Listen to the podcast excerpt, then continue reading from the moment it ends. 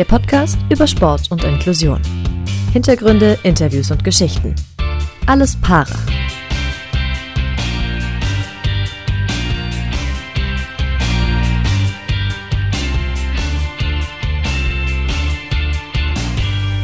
Herzlich willkommen zur zweiten Folge von Alles Para, dem neuen Podcast über Para und Special Sport. Philipp und Dorian, wir sind zurück.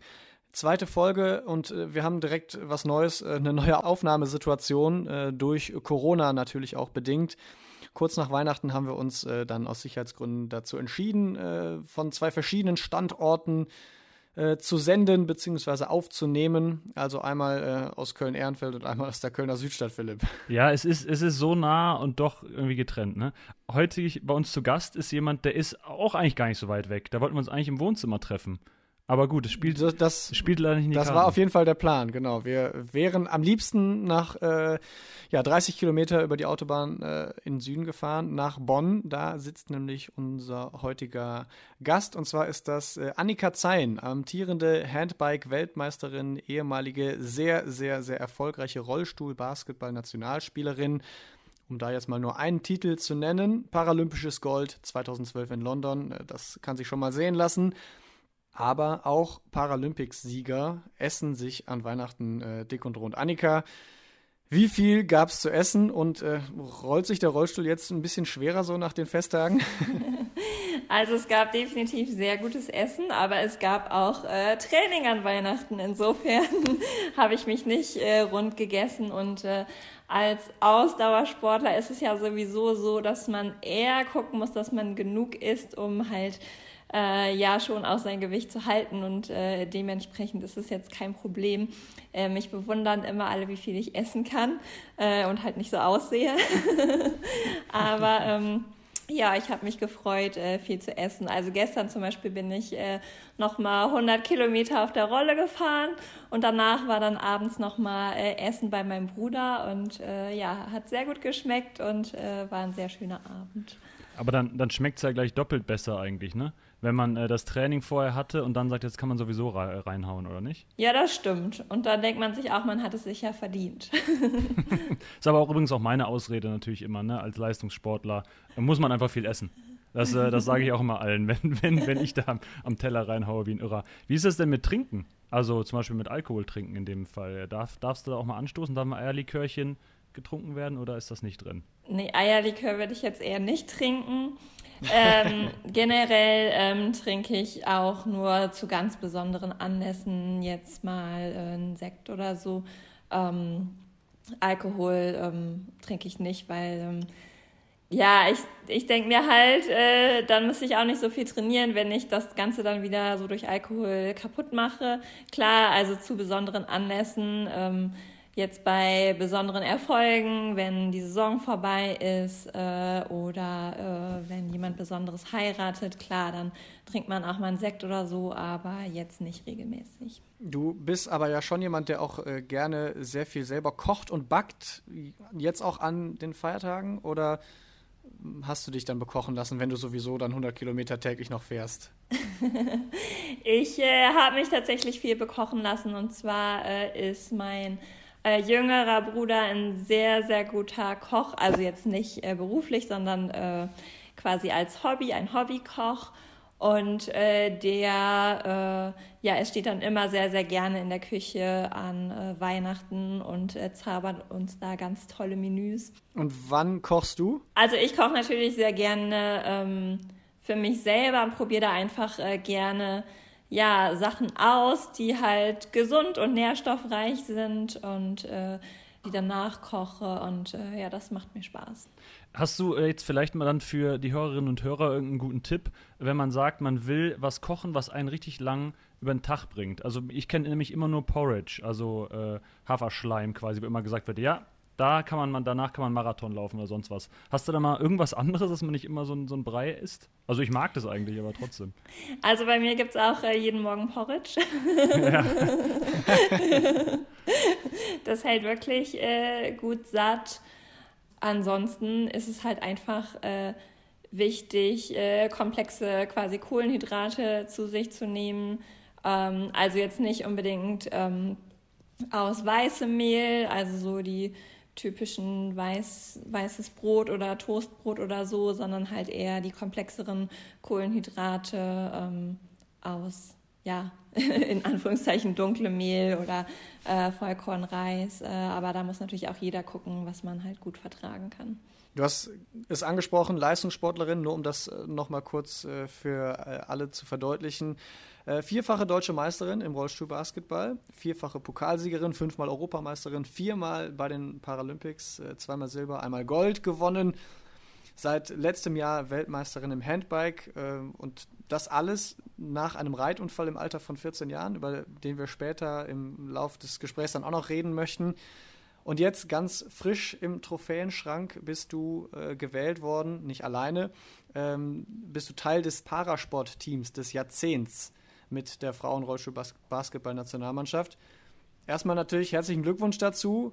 War das in so einem Jahr wie 2020, was von Corona geprägt war, dann so auch dein sportliches Highlight, wo es wenig Wettkämpfe gab?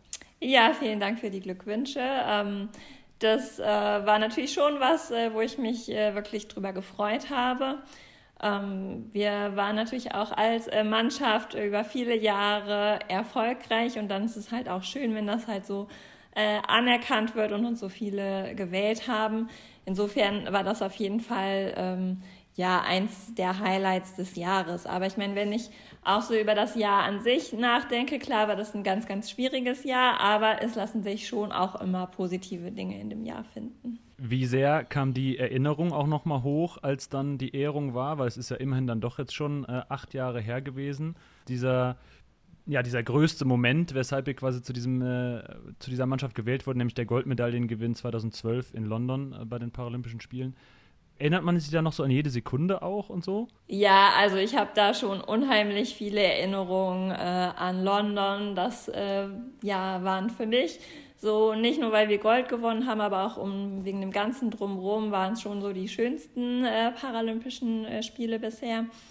Und ähm, aber ich meine, dass wir halt Parasportteam des Jahrzehnts wurden, das ist ja jetzt nicht nur abhängig von London, sondern man muss halt ja wirklich sagen, wir waren über so viele Jahre, standen wir in jedem internationalen Finale. Also Jahr um Jahr ähm, waren wir im Finale bei Paralympics, bei Weltmeisterschaften, bei Europameisterschaften und halt diese Konstanz. Also ich glaube, da gibt es halt nicht viele Teams, die das halt geschafft haben, über so viele Jahre halt so lang erfolgreich zu sein. Und äh, ja, das ist halt auch schon was, wo ja wir alle äh, sehr stolz drauf sind. Und ähm, da muss man auch auf jeden Fall ähm, nicht nur die Spielerin erwähnen, sondern halt ähm, der Erfolg war vor allem äh, unter unserem Trainer Holger Klinicki, der uns halt über Jahre lang super gut gecoacht hat. Ähm, und äh, ja. Und man kann aber schon auch sagen, dass du zentraler Bestandteil von diesem Team warst. Ne? Du warst äh, im Prinzip durchgehend mit dabei bei den Paralympischen Spielen seit 2004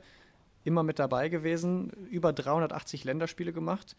Was hat dich zu so einem wichtigen Bestandteil von diesem Team gemacht, dass du im Prinzip unverzichtbar warst? Naja, also ich meine, ich habe natürlich immer hart trainiert und äh, bin ein sehr ehrgeiziger Mensch und äh, habe ja durch konstantes Training mich da auf ein sehr, sehr gutes äh, Niveau gespielt und mich äh, dementsprechend dann halt, ja, wie du sagst, unverzichtbar für die Mannschaft gemacht. Ähm, das äh, kommt aber ja auch nicht von alleine, sondern wie gesagt, es steckt halt harte Arbeit dahinter.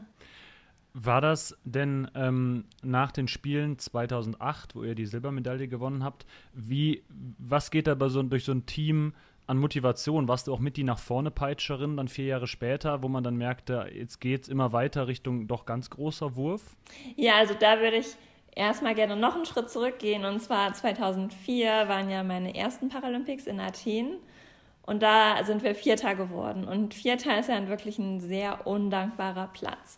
Also wir haben natürlich das Halbfinale gespielt, haben das Halbfinale verloren. Dann spielt man das Spiel um Bronze. Man hat also nochmal eine Chance, äh, quasi trotzdem eine Medaille zu holen, verliert das Spiel dann aus. Das heißt, man geht mit zwei verlorenen Spielen ähm, aus dem Turnier raus. Und als ich dann bei dieser Medaillenzeremonie live dabei war und gesehen habe, wie die Teams äh, die Medaillen bekommen haben, da habe ich für mich gedacht, okay, das ist was, was ich unbedingt erreichen möchte. Und das hat mir halt so richtig Motivation auch gegeben, äh, alles dafür zu tun, dann vier Jahre später eine Medaille zu holen. Und ähm, in Peking, das war dann schon so ein wirklich ein großer Traum, der da in Erfüllung gegangen ist, dass wir da halt eine Medaille geholt haben.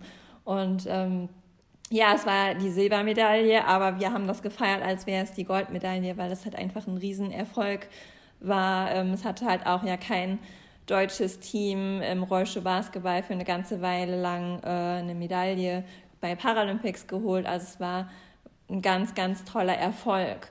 Und ähm, ja, ich äh, wusste nicht, ob man das halt noch toppen kann und dass wir das dann halt in London geschafft haben, das war dann halt nochmal so ein riesengroßer Traum, der halt in Erfüllung gegangen ist. Ähm, als Sportler, ob olympisch oder paralympisch, man träumt halt davon, dass man mal das Größte erreicht, also Gold äh, bei Olympia oder Paralympics zu holen und dass wir das dann geschafft haben, das äh, ja ist immer noch so ein bisschen unglaublich und da muss halt auch wirklich alles zusammenpassen, damit man äh, so einen Erfolg dann halt einfach ähm, ja am Ende auch feiern kann. Dann hast du noch eine ganz besondere Ehre oder dir ist noch eine ganz besondere Ehre zuteil geworden. Bei der Abschlusszeremonie in äh, Rio bei den Paralympics durftest du die Fahne äh, reintragen ins äh, legendäre Maracanã-Stadion. Nimm uns doch mal mit auf diese, auf, diesen, auf diese Meter rein ins Stadion, wo dann, ich weiß jetzt nicht genau, 80.000 Leute wahrscheinlich äh, zugejubelt haben. Also das ist doch Wahnsinn. Ja, das ist äh, natürlich was äh, ganz, ganz Besonderes. Gerade halt im Maracanã-Stadion und ähm, ja, also es ist äh, unbeschreiblich. Das kann man überhaupt nicht so in Worte fassen, was das für ein Gefühl war. Ähm, es war natürlich aber ja die Abschlussfeier. Insofern ähm, kommt man dann mal halt alleine als äh, Sportler rein. Das ist nicht wie bei der Eröffnungsfeier, wo man quasi dann das gesamte Team anführt. Und das fand ich halt so ein bisschen schade. Also gerade als Mannschaftssportler hat man ja das gerne das ganze Team bei sich. Und das war dann halt vorher so, dass man halt ähm, separat mit allen Fahnenträgern ähm, zusammengesessen hat und gewartet hat, dass man quasi ähm, einmarschiert oder fährt oder wie auch immer man das sagen möchte. Und äh, das fand ich halt schon so ein bisschen schade, muss ich sagen, ähm, dass man dann, dann halt so ein bisschen separat vom Team einfach war. Ihr habt aber ja nicht nur, oder du hast nicht nur ähm, sportliche Ehrungen bekommen oder eben so eine Ehre wie die Fahne reinzutragen, sondern auch, ähm, wenn man es so nennen will, vielleicht politische Ehrungen. Du hast dich ins Goldene Buch der Stadt Bonn eintragen dürfen. Du hast das Silberne Lorbeerblatt der Bundesrepublik bekommen. Be wie viel bedeuten dir solche Ehrungen? Weil sie ja auch für die Leistung sind, aber natürlich auf einer anderen Ebene als jetzt eine Medaille. Letztendlich bekommt man das ja nur, weil man das Sportliche halt erreicht hat. Äh, für das Sportliche kann man natürlich äh, viel tun und trainiert natürlich viel. Und äh, das andere, das sind dann sozusagen so Nebeneffekte davon. Und das ist natürlich auch schön, wenn man von anderer Seite auch diese Anerkennung bekommt. Aber das ist halt jetzt nicht so, dass ich sagen würde, okay, dafür trainiere ich jetzt, sondern ich trainiere dafür, um halt äh, ja eine Medaille zu gewinnen. Wir haben eben deine diversen Medaillen und Meisterschaften und Titel und so weiter und so fort äh, aufgezählt. Da muss man ja mehrfach äh, Luft holen, weil es eben so viele sind. Champions League-Titel haben wir zum Beispiel eben äh, komplett unterschlagen. Du bist eine absolute Spitzensportlerin und dadurch vielleicht auch Vorbild für Kinder und Jugendliche. Merkst du das? Wirst du nach Paralympischen Spielen auf der Straße erkannt? Merkst du, dass Kinder dich, ich sag's jetzt mal ganz übertrieben, anhimmeln? Ja, also ich, ich werde vor allem halt natürlich in der Heimat, werde ich erkannt. Ähm, und generell ist es mir halt auch ganz wichtig, äh, Kinder da ein Vorbild zu sein. Also es gibt diverse Schulprojekte, bei denen ähm, ich dabei bin oder dabei war, äh, wo zum Beispiel ähm, dann Kinder mal die Erfahrung machen können, äh, Rollstuhlbasketball zu spielen, also sich mal quasi in den Rollstuhl zu setzen und mal ja einfach zu erfahren, wie es ist, äh, wenn man mal in so einem Rollstuhl drin sitzt, mal diese andere äh, Perspektive zu bekommen. Und äh, ja, sowas ist mir halt äh, ganz, ganz wichtig. Und vor allem ist es mir besonders wichtig, ähm, Kindern, die mit einer Behinderung haben, da ein Vorbild zu sein und denen zu zeigen, dass man halt, ähm, auch wenn man im Rollstuhl sitzt oder wenn man eine Behinderung hat, dass äh, trotzdem so viel im Leben möglich ist und dass man sich da keine Grenzen setzen sollte, sondern ähm, ja immer äh, offen für alles sein sollte und ausprobieren sollte und äh, dass äh, man ja ein ganz, ganz tolles Leben führen kann, egal ob jetzt äh, ob man jetzt sportlich ist oder nicht. Es muss ja nicht im Sport sein, äh, dass man irgendwie da seine Erfüllung findet, aber dass halt einfach eine Behinderung einen nicht davon äh, abhalten kann und soll, äh, ja ein schönes Leben zu führen. Hast oder hattest du denn Vorbilder? Also ich muss sagen, dass äh, mir haben ganz, ganz viele Rollstuhl-Basketballer sozusagen geholfen, nach dem Unfall mit der Situation umzugehen. Also ich habe ja, ähm, als ich dann ähm, in der Reha war, ähm, das erste Mal Rollstuhlbasketball ausprobiert und das war für mich so wie so ein Riesenstein, der mir vom Herzen gefallen ist, zu wissen, okay, cool, man kann noch Sport machen, auch äh, wenn man im Rollstuhl sitzt. Also ich war ja 14, ich war super sportlich ähm, und hatte keine Ahnung davon, dass es die Paralympics gibt, dass man Sport im Rollstuhl machen kann. Und als ich dann halt dieses Rollstuhl-Basketballspielen zum ersten Mal ausprobiert habe, das war wirklich so eine riesengroße Erleichterung. Und dann haben auch meine Eltern mir geholfen, ähm, Verein zu finden, sodass ich dann, ähm, nachdem ich dann aus der Reha wieder zu Hause war, dann auch äh, direkt anfangen konnte, Rollstuhlbasketball zu spielen. Und ähm, beim Rollstuhlbasketball habe ich dann einfach äh, unheimlich viel von den verschiedensten Rollstuhlbasketballern gelernt. Also einfach praktische Dinge für den Alltag. Es äh, können einem ja viele in der Reha irgendwie Ärzte oder Physiotherapeuten da viel erzählen und machen, aber wenn man halt äh, dann so Tipps von anderen Rollstuhlfahrern bekommt, das ist halt nochmal eine ganz äh, andere Sache und das hilft natürlich sehr. Und genauso wie mir dann halt äh, da viele Tipps gegeben wurden, genauso versuche ich dann halt auch ähm, entweder Kindern oder halt auch äh, Menschen, die äh, ja quasi frischen Unfall hatten, denen da so ein paar Tipps und Tricks mit auf den Weg zu geben, äh, sodass man dann äh, den Alltag einfacher und besser bewältigen kann. Wenn man Kinder heutzutage nach ihrem Basketball-Idol fragt, ist das äh, vermutlich Dennis Schröder oder Dirk Nowitzki äh, vor ein paar Jahren noch. Sind das auch Leute, denen du äh, so nachgeeifert hast, jetzt zum Beispiel Nowitzki, oder macht das überhaupt gar keinen Sinn, weil er eben nicht im Rollstuhl gesessen hat und aus dem Rollstuhl auf Körbe geworfen hat? Ich äh, hatte tatsächlich auch die Chance, äh, Dirk Nowitzki persönlich zu treffen und äh, das äh, werde ich auch nie vergessen und da ähm, Sie strahlt gerade übers ganze Gesicht, müssen wir dazu sagen, für die, die es nicht sehen können. Ich erinnere mich wirklich sehr, sehr gerne daran, weil er für mich da nicht nur ähm, ja gezeigt hat, dass er sportlich ein ganz großer ist, sondern er einfach auch äh, menschlich für mich dann ganz großer war. Und äh, ich habe da miterlebt, äh, wie viele Leute irgendwie ihm noch Fragen stellen wollten und äh, Autogramme haben wollten. Und seine Security-Leute haben schon gesagt, hier kommen, wir müssen weiter. Und er hat sich aber wirklich halt die Zeit genommen und mit allen noch kurz zu sprechen. Und äh, es war nach London 2012 und er hat uns äh, quasi auch zur Goldmedaille gratuliert und hat dann auch äh, ähm, die Goldmedaille auch mal in die Hand genommen und sich angeguckt und hat halt quasi gesagt, ja, das äh, dass das halt ja so auch ein Traum von ihm gewesen wäre, den er quasi nicht erreichen konnte. Und äh, ja, dass er da sehr stolz drauf ist, dass wir das geschafft haben. Und äh, ja, also war äh, ein richtig ähm, ja, schöner, schöner Moment, ihn da zu treffen.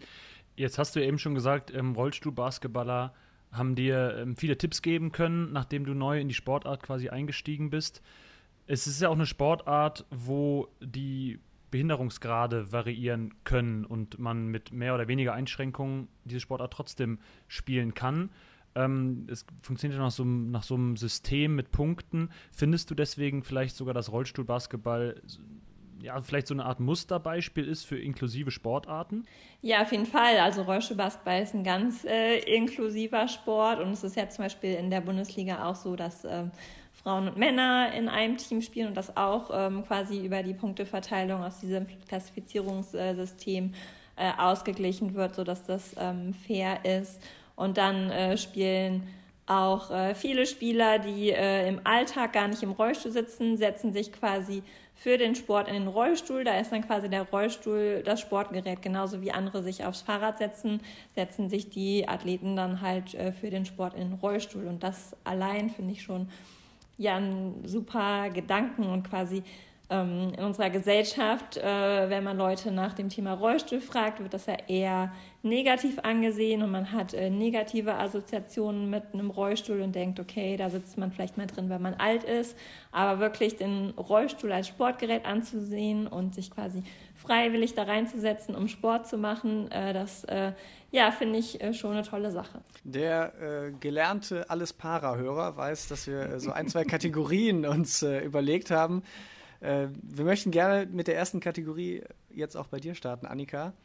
Und zwar heißt die Talking Tacheles. Da möchten wir Fragen stellen, die man möglicherweise sonst sich nicht so direkt traut äh, zu stellen, wenn man jemandem im Rollstuhl zum Beispiel begegnet.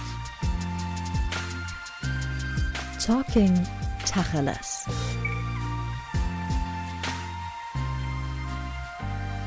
So, und zwar starten wir mal mit äh, dieser Frage. Wir zwei können nicht so hundertprozentig nachempfinden, wie das ist, im Rollstuhl zu sitzen. Also kann man das beschreiben, was das für ein Gefühl ist? Wo kann ich noch pieksen und man spürt es? Wo kann ich pieksen und man spürt es nicht mehr? Kannst du das irgendwie verbalisieren? Dazu muss man natürlich vielleicht noch sagen, dass du ja, ich weiß gar nicht, ob wir es eben schon gesagt haben, dass du ja äh, quasi querschnittsgelähmt bist, ab einem bestimmten Wirbel abwärts. Ähm, genau, deswegen die Frage mit dem Pieksen. Ja, genau. Also generell kann man das natürlich nicht immer über einen Kamm scheren, dass äh, jeder Rollstuhlfahrer gleich ist, sondern natürlich äh, gibt es ganz unterschiedliche Behinderungen, die dazu führen, dass man äh, im Rollstuhl sitzt. Und äh, bei mir ist es halt eine Querschnittslähmung, wie schon gesagt, und äh, die ist bei mir komplett. Also es gibt äh, komplette und inkomplette Querschnittslähmung. Ähm, bei mir ist es komplett, das heißt, ähm, dass ich unterhalb der Lähmungshöhe gar kein Gefühl mehr habe und äh, auch äh, darunter äh, keinerlei ähm, Muskelansteuerung ähm, mehr habe. Das heißt, äh, ja, man könnte in meinen Bein pieksen und äh, es passiert nichts. Ähm, also ich spüre nichts. Ähm, das macht das Ganze für einen natürlich auch äh, ja, so ein bisschen gefährlich, weil man muss halt immer gut drauf achten, ähm, dass man sich zum Beispiel keine Verbrennung holt. Also ähm, wenn ich ja jetzt zum Beispiel an einer heißen Heizung irgendwie sitzen würde und mein Bein kommt da dran, dann würde ich da halt keinen Schmerz spüren, aber die Verbrennung kann natürlich trotzdem entstehen. Das erinnert mich an den Film Ziemlich beste Freunde. Den äh, hast du vermutlich auch gesehen. Ja, den habe ich auch die, gesehen. wo die Pflegekraft anfängt, äh, das festzustellen, dass äh, man manche Sachen dann vielleicht nicht spürt und dann brühend heißes Wasser äh, über die Person kippt. Ist dir da denn tatsächlich schon mal was passiert? Wo, was jetzt vielleicht dann auch, wo man sich so denkt, oh, das aber eigentlich gar nicht mehr lustig. Ja, also schon allein in dem Film, da, äh, da kriege ich zu viel, wenn, äh, wenn ich diese Szene sehe, weil ich halt quasi ja die Auswirkungen kenne. Also es ist natürlich auch so, dass äh, wenn man dann irgendwie eine Wunde oder so oder eine Verbrennung hat, dass es halt auch natürlich nochmal schlechter heilt, als jetzt, äh, wenn man keine Querschnittslähmung hat. Und insofern, äh, ja, sollte man da möglichst wenig ausprobieren. Aber generell, klar, ähm, ich hatte schon viele kleinere äh, Verletzungen an den Füßen, an den Beinen. Und äh, das äh, heilt dann natürlich auch. Ähm, das klingt dann ein bisschen doof, aber also welchen welchen Bezug hast du denn eigentlich zu deinen Beinen quasi? Also jetzt einmal sportlich gesehen, trainierst du die, weil die werden ja auch, das wird ja normal durchblutet und so weiter. Aber du kannst ja nicht, kannst ja keine Muskeln anspannen da drin. Genau, ich kann keine Muskeln da drin anfassen. Was ich halt machen kann, ist halt meine Beine auch zu dehnen. Ähm, also das ist zum Beispiel auch was, äh, was ich gerade jetzt im Corona-Jahr, wo ich ein bisschen mehr Fokus drauf gelegen, gelegt habe. Generell bin ich nicht so der große Freund vom Dehnen. Wie auch nicht. Äh, ich trainiere gerne, aber ich dehne nicht gerne. Und äh, aber jetzt äh, im Corona-Jahr habe ich mir tatsächlich mehr Zeit zum Dehnen genommen und äh, genau, da gehören auch meine Beine sozusagen mit dazu. Und welchen, also äh, würdest du denn sagen, die Beine haben noch fehlen, würden die dir fehlen, wenn sie nicht da wären? Frage ich es mal so. Ja, natürlich würden die mir fehlen. Also nur weil ich sie nicht aktiv ansteuern kann, sind sie ja trotzdem Teil von mir und sie würden mir definitiv fehlen. Gibt es da Leute, die das vielleicht anders sehen? Die, die dann ähm, amputieren würden und sagen würden, nö, also wenn ich jetzt sowieso nichts da damit machen kann, dann weg damit, jetzt mal so ganz, ganz böse gesprochen. Also ich kenne jetzt niemanden, der das so sieht, aber äh, ich kann mir schon vorstellen, dass es da Leute gibt, die so denken. Nächste Frage äh, bei äh, Talking Tacheles. ähm, gibt es irgendwas, was du gerne mal machen würdest, worauf du aber leider verzichten musstest, weil du im Rollstuhl sitzt? Oder tickst du so und sagst, das geht alles irgendwie und wenn es nicht geht, dann mache ich es möglich? Also generell denke ich mir schon immer, es gibt immer einen Weg. Und äh, ja, wenn ich was äh, unbedingt machen möchte, dann äh, suche ich mir halt den Weg. Und äh, manchmal muss man halt ein bisschen kreativ sein. Und manchmal ist es halt auch, oder nicht nur manchmal, oft ist es halt deutlich schwieriger als jetzt für jemanden, der laufen kann. Aber ich denke immer, man sollte sich äh, keine Grenzen setzen. Gilt das auch vor allen Dingen, als es frisch war mit 14 Jahren fürs Daten? Also am Anfang, quasi nach meinem Unfall, war das jetzt erstmal für mich irgendwie nicht die Priorität, weil ich erstmal äh, mit ganz anderen Dingen irgendwie beschäftigt war.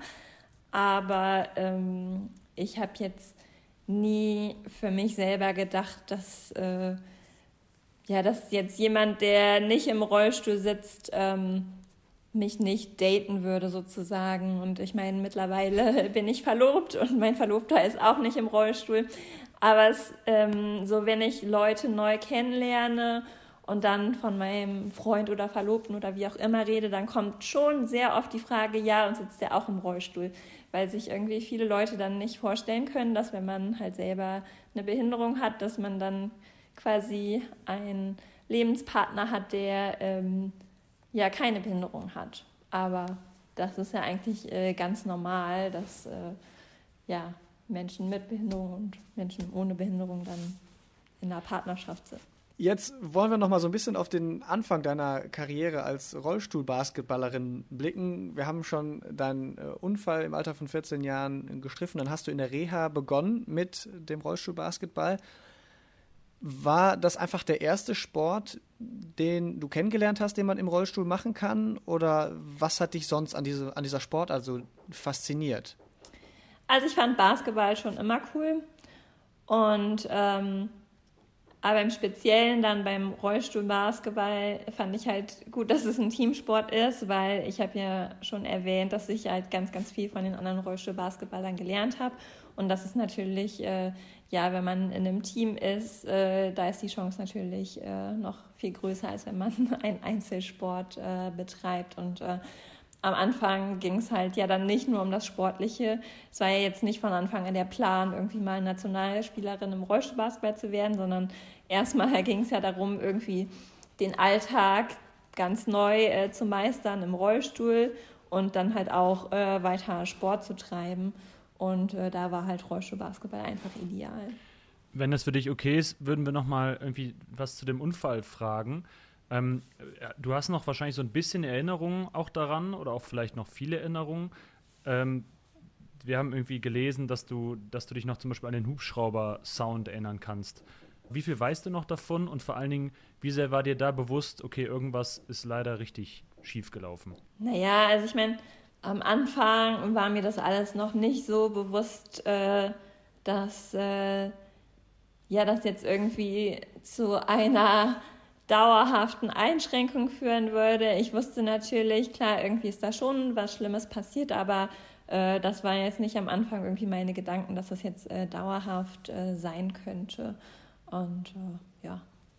Ist denn die, wie, wie, war denn so der erste Moment, kannst du dich daran erinnern, als das so bewusst wurde? Also gab es irgendwas, wo du so da gedacht hast, oh nee, jetzt kann ich ja das und das nicht mehr machen? Also weißt du, irgendwas, so, wo so, äh, wo es so eingesetzt hat, was das erste war, was durch den Kopf gegangen ist, was dich daran am meisten gestört, gestresst, beängstigt hat?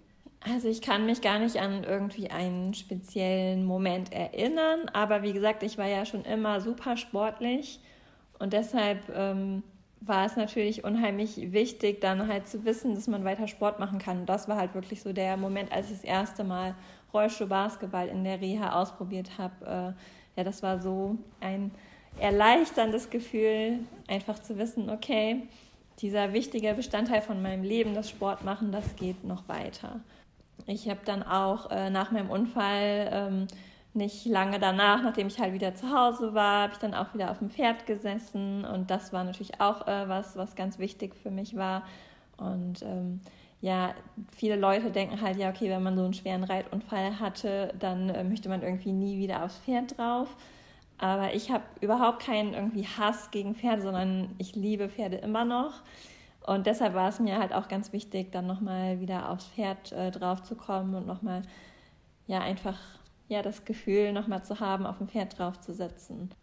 Ja, am Anfang konnte ich mir auch gut vorstellen, dann halt auch so sportlich gesehen ähm, im Dressurreiten, also im Paradressurreiten, irgendwie da in die Richtung zu gehen. Aber nach einer Weile habe ich halt einfach gemerkt, dass es halt nicht mehr das gleiche war wie vorher, weil vorher hatte ich halt ja so eine gewisse Freiheit beim Reiten. Ne? Also ich konnte in den Stall gehen, wann ich wollte. Ich konnte das Pferd äh, alleine satteln. Ich konnte mir überlegen, ob ich ins Gelände gehe, ob ich springe, ob ich Dressur reite.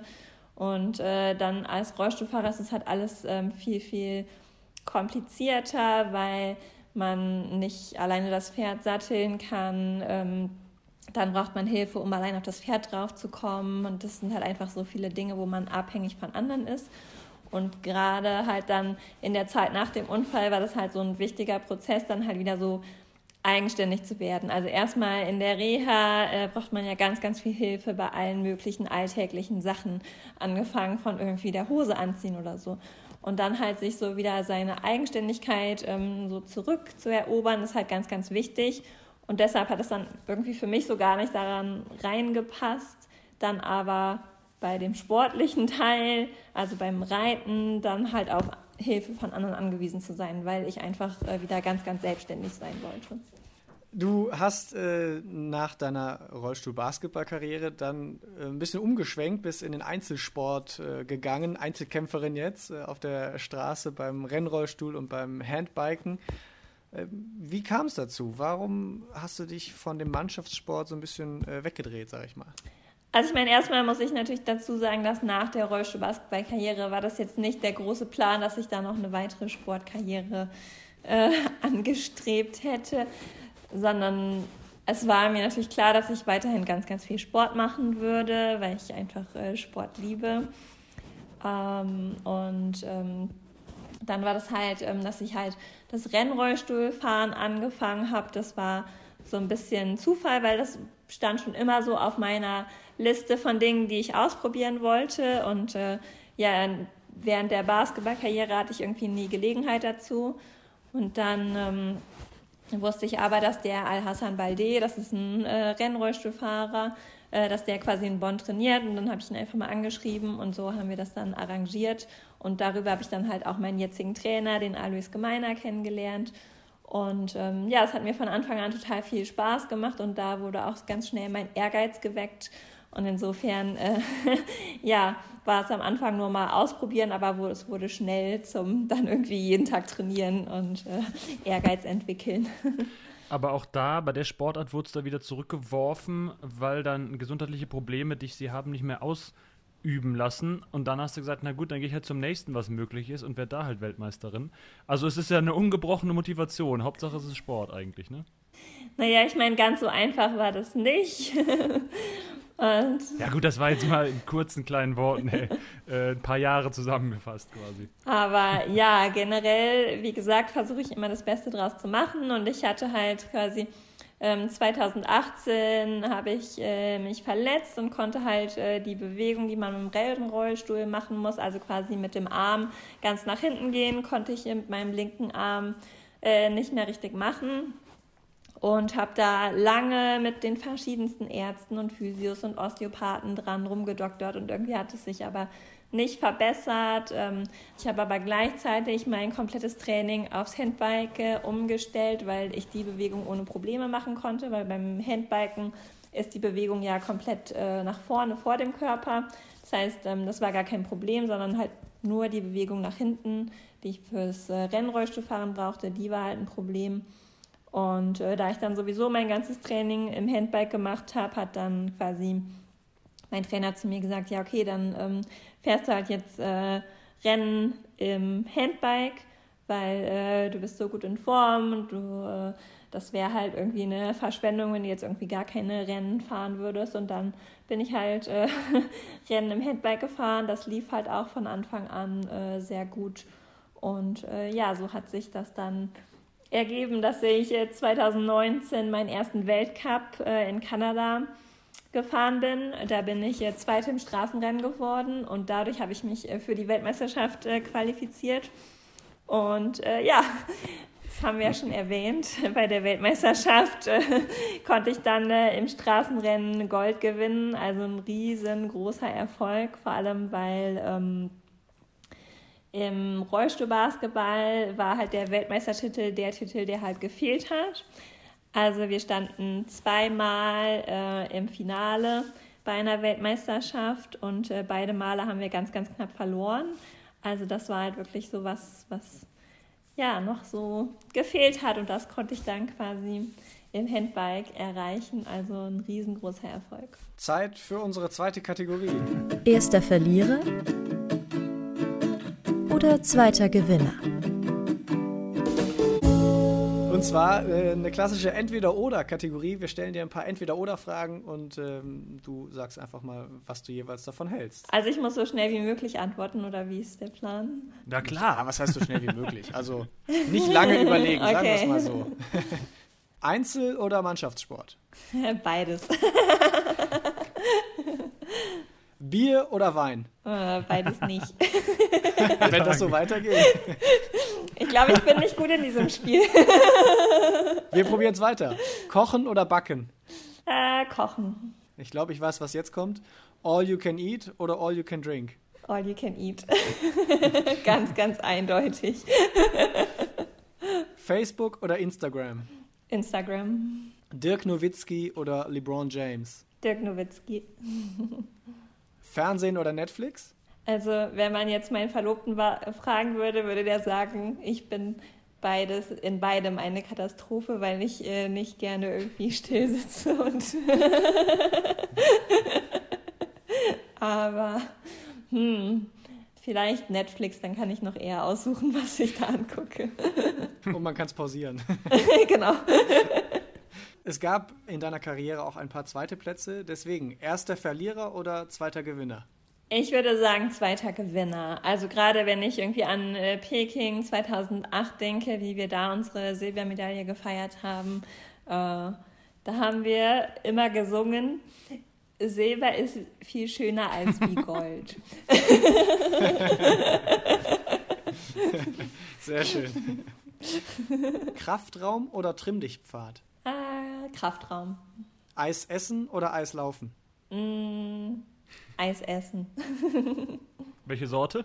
Ui, ähm, also manchmal steht mir eher der Sinn nach was quasi frischem, dann eher so was Obstmäßiges, also so Mango-Eis finde ich super. Oder manchmal dann eher so was äh, Schokoladiges. Also ich finde, es gibt ja so dunkles Schokoladeneis. Also wenn ich zum Beispiel Schokolade esse, dann äh, ganz, ganz dunkle Schokolade. Also ich esse zum Beispiel auch die 99% Schokolade. Und äh, dann das dunkle Schokoladeneis finde ich super. Und dann letzte Frage, Sportlerin oder Funktionärin? Sportlerin. Weil du hast ja das zweite Standbein schon äh, am Start als äh, Brandmanagerin beim IPC, beim Internationalen Paralympischen Komitee, was glücklicherweise in Bonn sitzt. Genau. Also ich meine, insofern bin ich ja quasi schon so ein bisschen beides.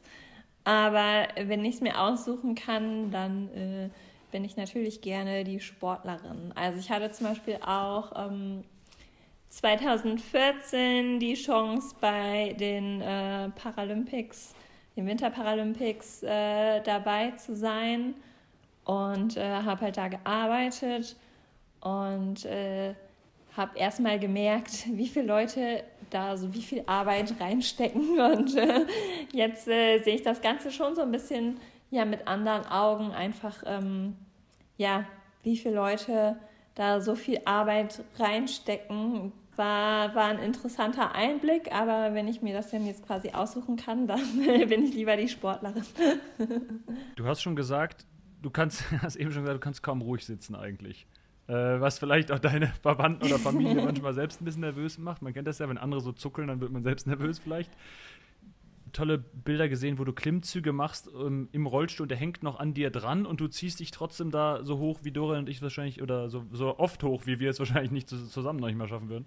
Äh, bei Wind und Wetter fährst du durch den Matsch mit dem Bike und so. Gibt es auch Momente, wo du sagst, nee, ich habe mal keinen Bock auf Sport und ich setze mich jetzt vielleicht doch mal ruhig hin. Wie, wäre Schach für dich? Das ist dann pure Folter wahrscheinlich. naja, Schach spielen muss ich jetzt nicht unbedingt, aber klar, also ich meine, wenn man so viel trainiert, dann ist man auch mal richtig fertig und dann äh, hat man auch mal nicht so viel Lust äh, zu trainieren.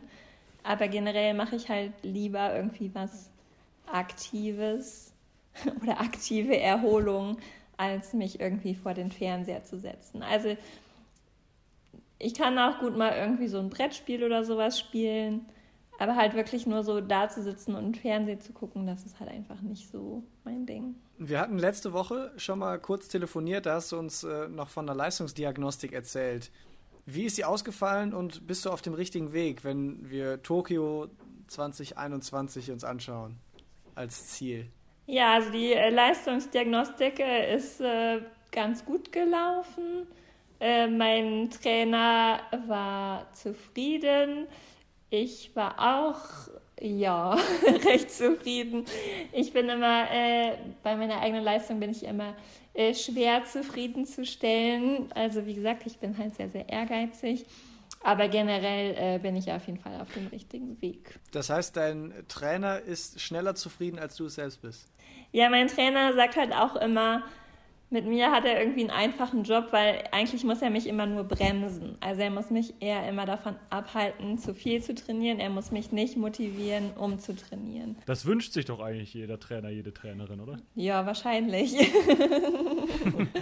Jetzt war ja äh, 2020 sowieso für dich, also wenn man deine Sportart nimmt, äh, warst du so eingeschränkt, wie es andere vielleicht waren bei ihren Sportarten, weil du konntest ja eigentlich trotzdem raus äh, und Handbiken, du konntest ähm, in den Kraftraum trotzdem gehen. Also eigentlich war es für dich doch, ja, ich will nicht sagen normal, aber normaler als für andere vielleicht, oder? Ja, auf jeden Fall. Also von der Sportart her ist es natürlich was anderes als jetzt irgendwie ein Schwimmer, der die ganze Zeit nicht äh, in die Schwimmhalle konnte. Ähm, Im März war es dann halt so, dass ich äh, dann quasi nicht mehr mit meinem Trainer zusammen trainieren konnte, sondern quasi alles alleine machen musste und nur noch mit meinem Trainer telefonieren konnte.